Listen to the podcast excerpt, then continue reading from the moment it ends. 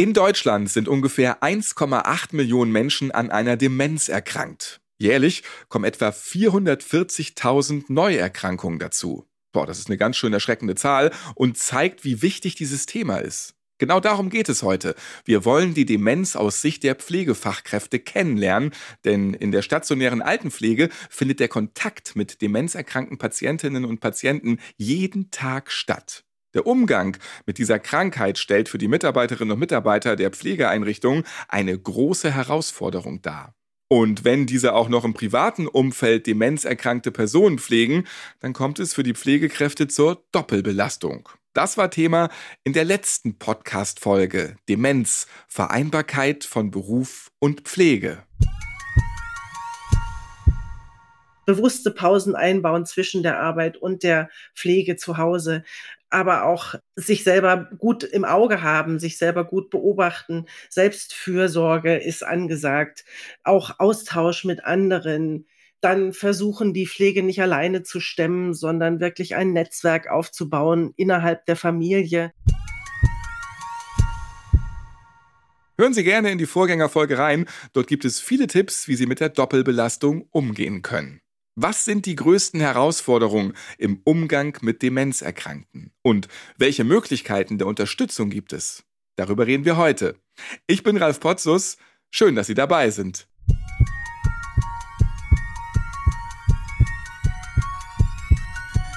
Herzschlag für ein gesundes Berufsleben. Der BGW-Podcast.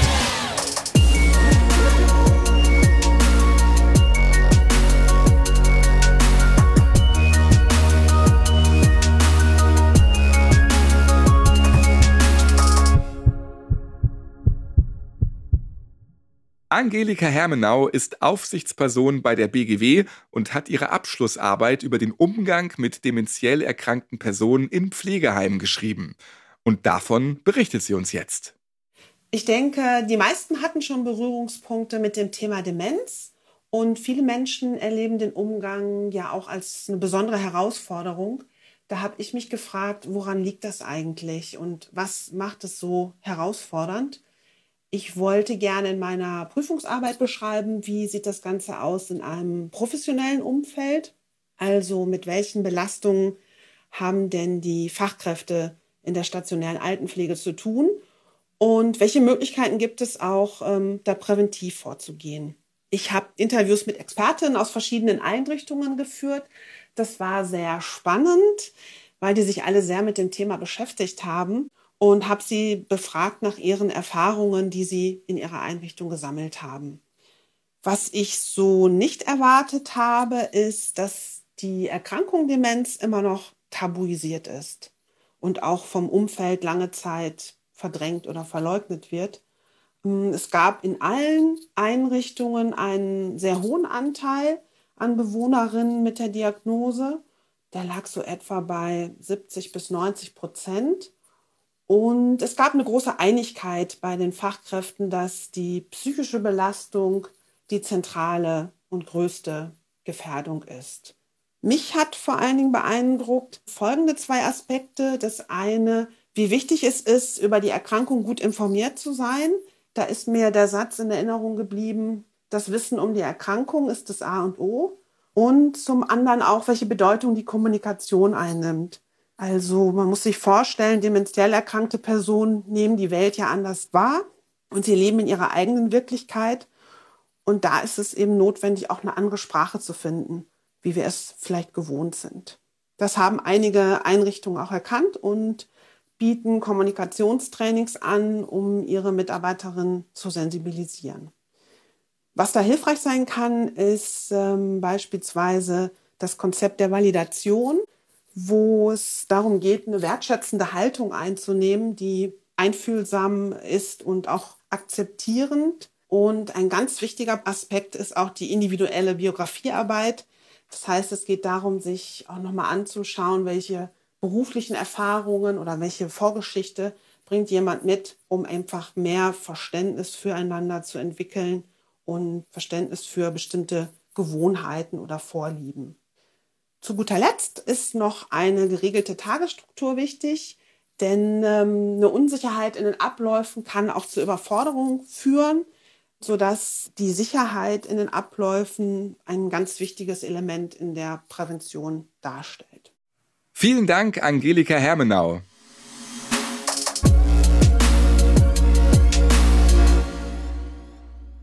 In ihrem Beruf begegnen Pflegefachkräfte der Demenz jeden Tag.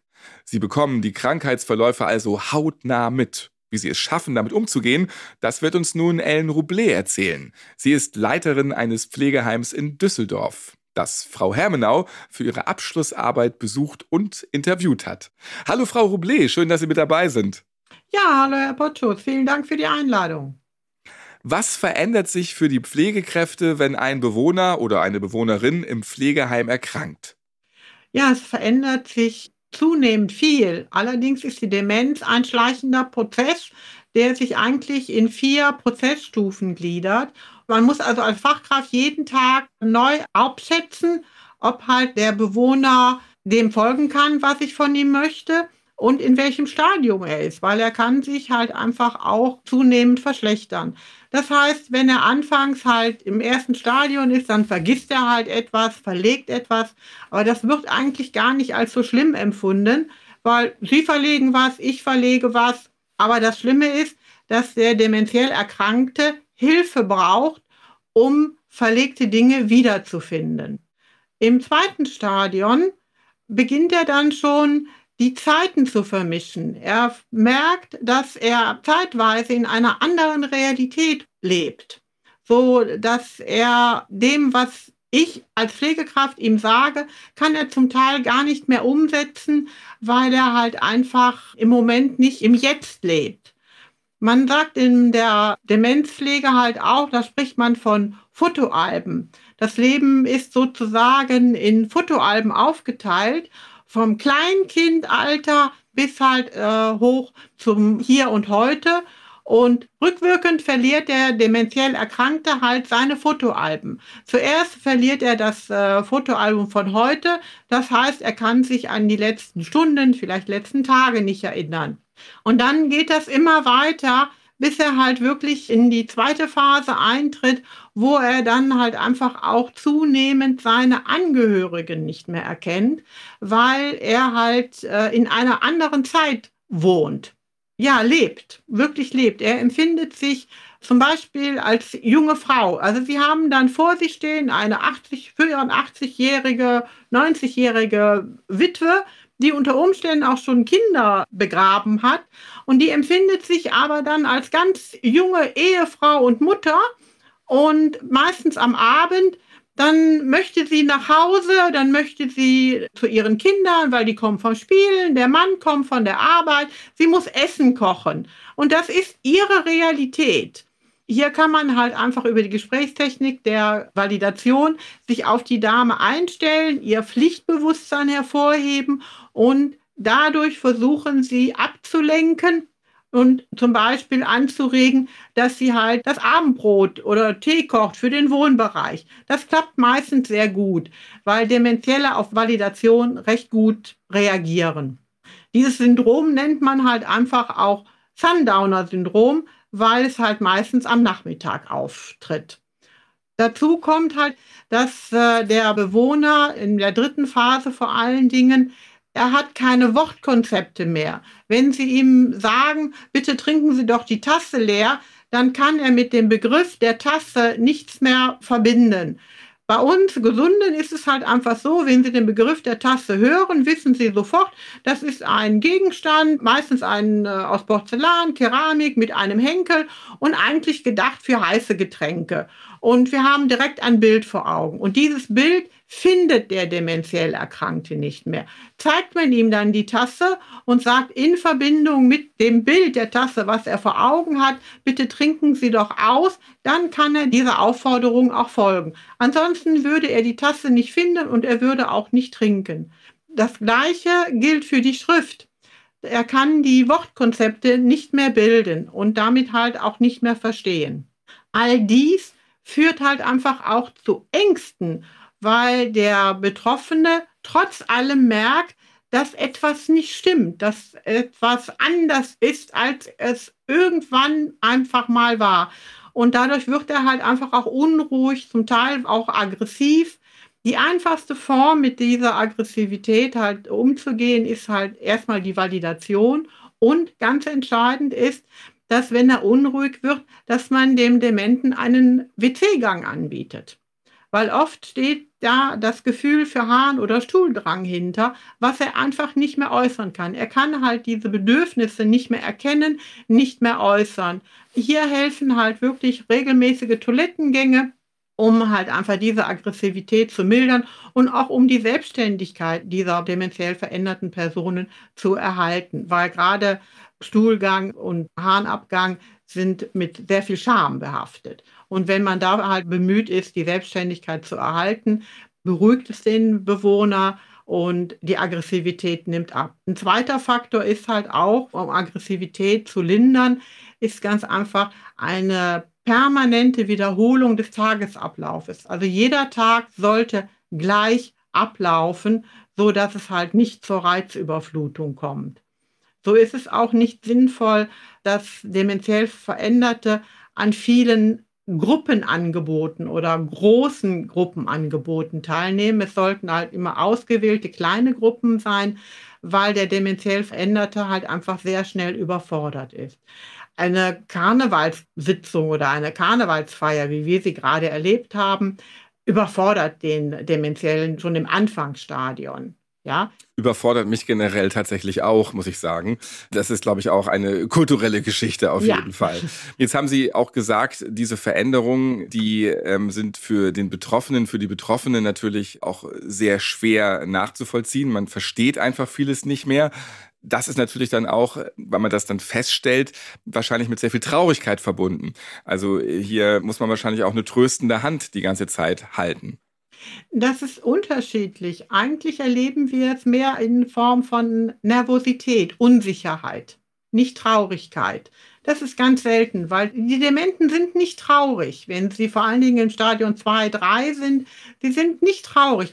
Ganz am Anfang, in der Stufe 1, da kann es schon mal zu Traurigkeit kommen, weil die da wirklich ganz konkret merken, dass sie Fähigkeiten verlieren. Im Ende der zweiten Phase, Beginn der dritten Phase, äußert sich das mehr wirklich durch äh, Nervosität, Unsicherheit hin zur Aggressivität, je nachdem, wie man mit den Dementen halt einfach umgeht.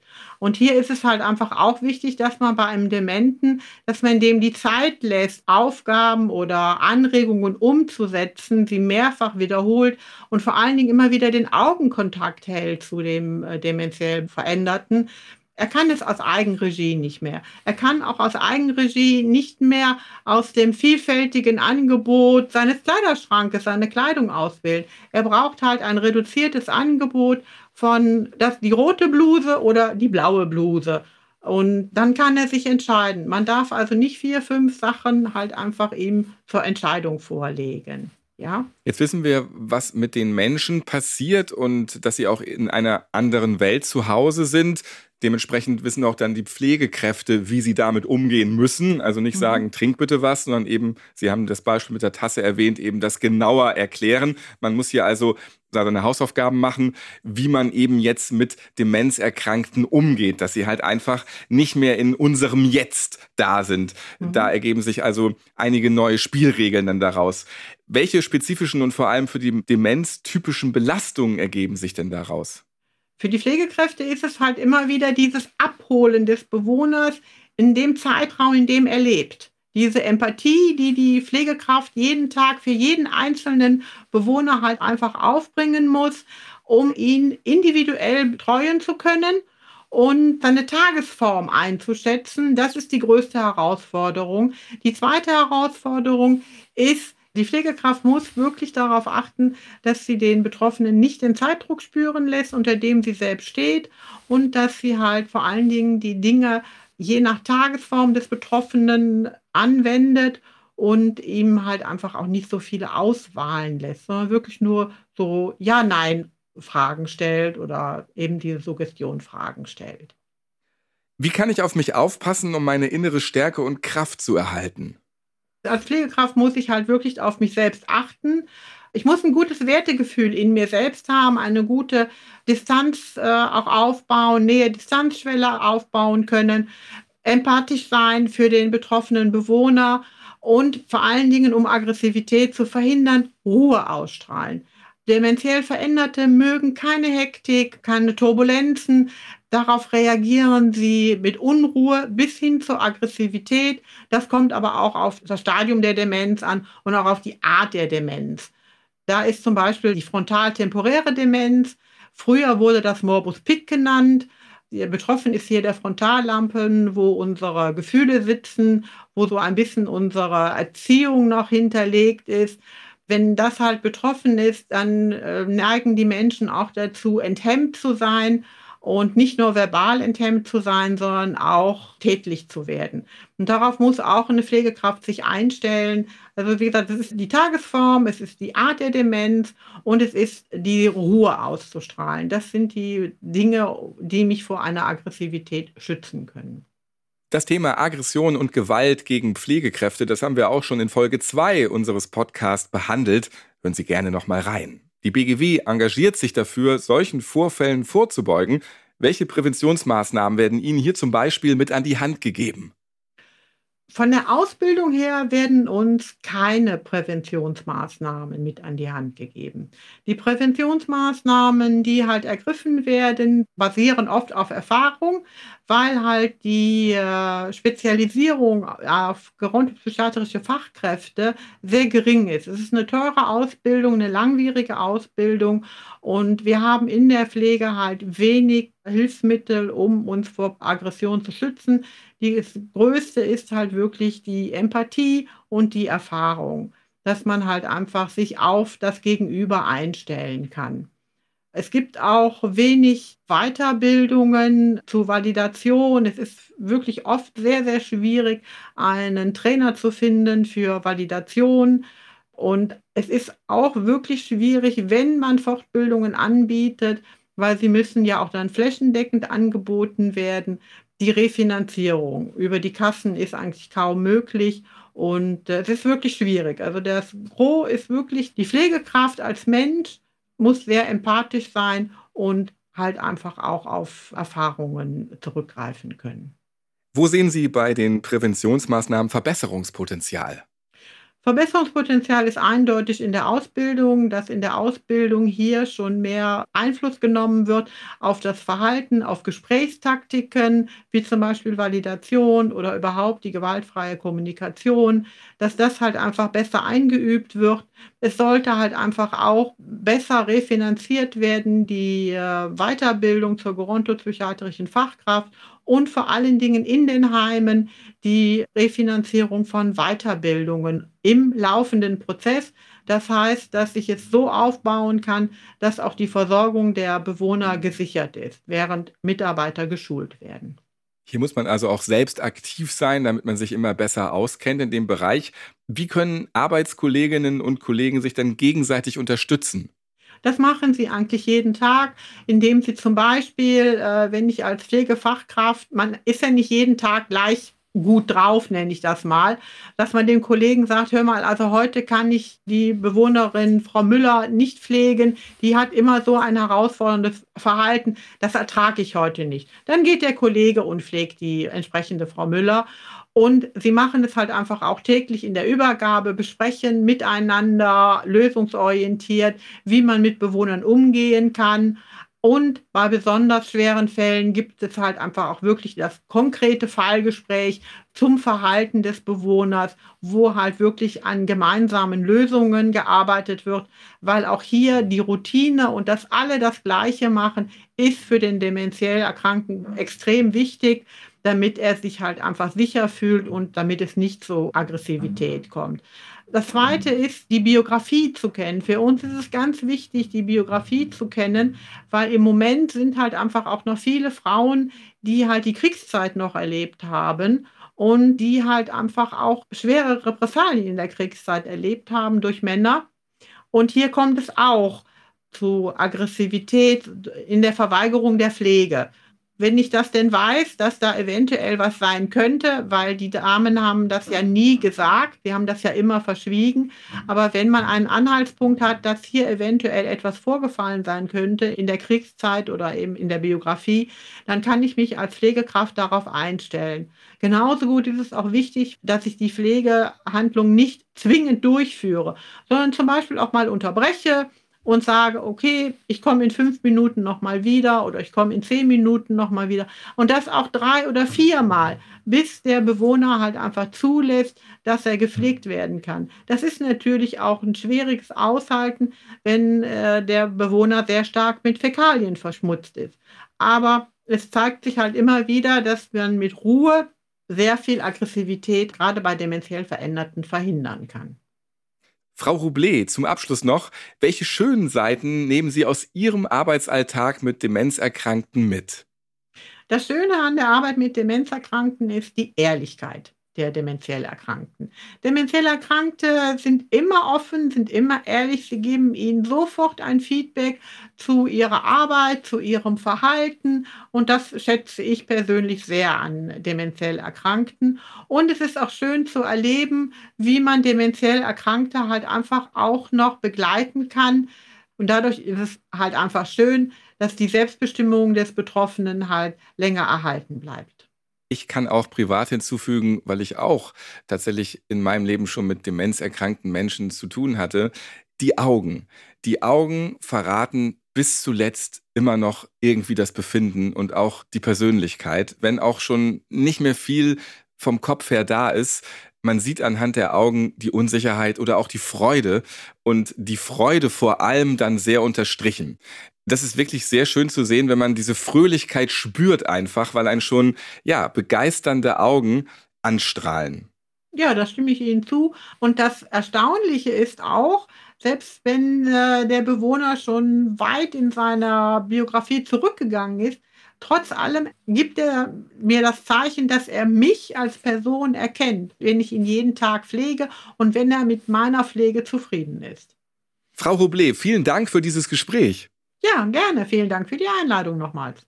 Der Umgang mit Demenzerkrankten kann für Angehörige und Pflegekräfte zu einer großen Belastung werden. Wir haben heute gehört, was hier besonders wichtig ist. Prävention und Hilfe annehmen.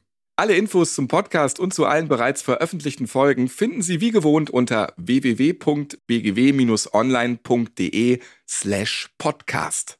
Ja, und natürlich überall dort, wo es Podcast gibt. Tschüss und bis zum nächsten Mal.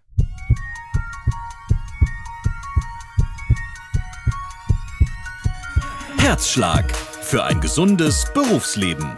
Der BGW-Podcast.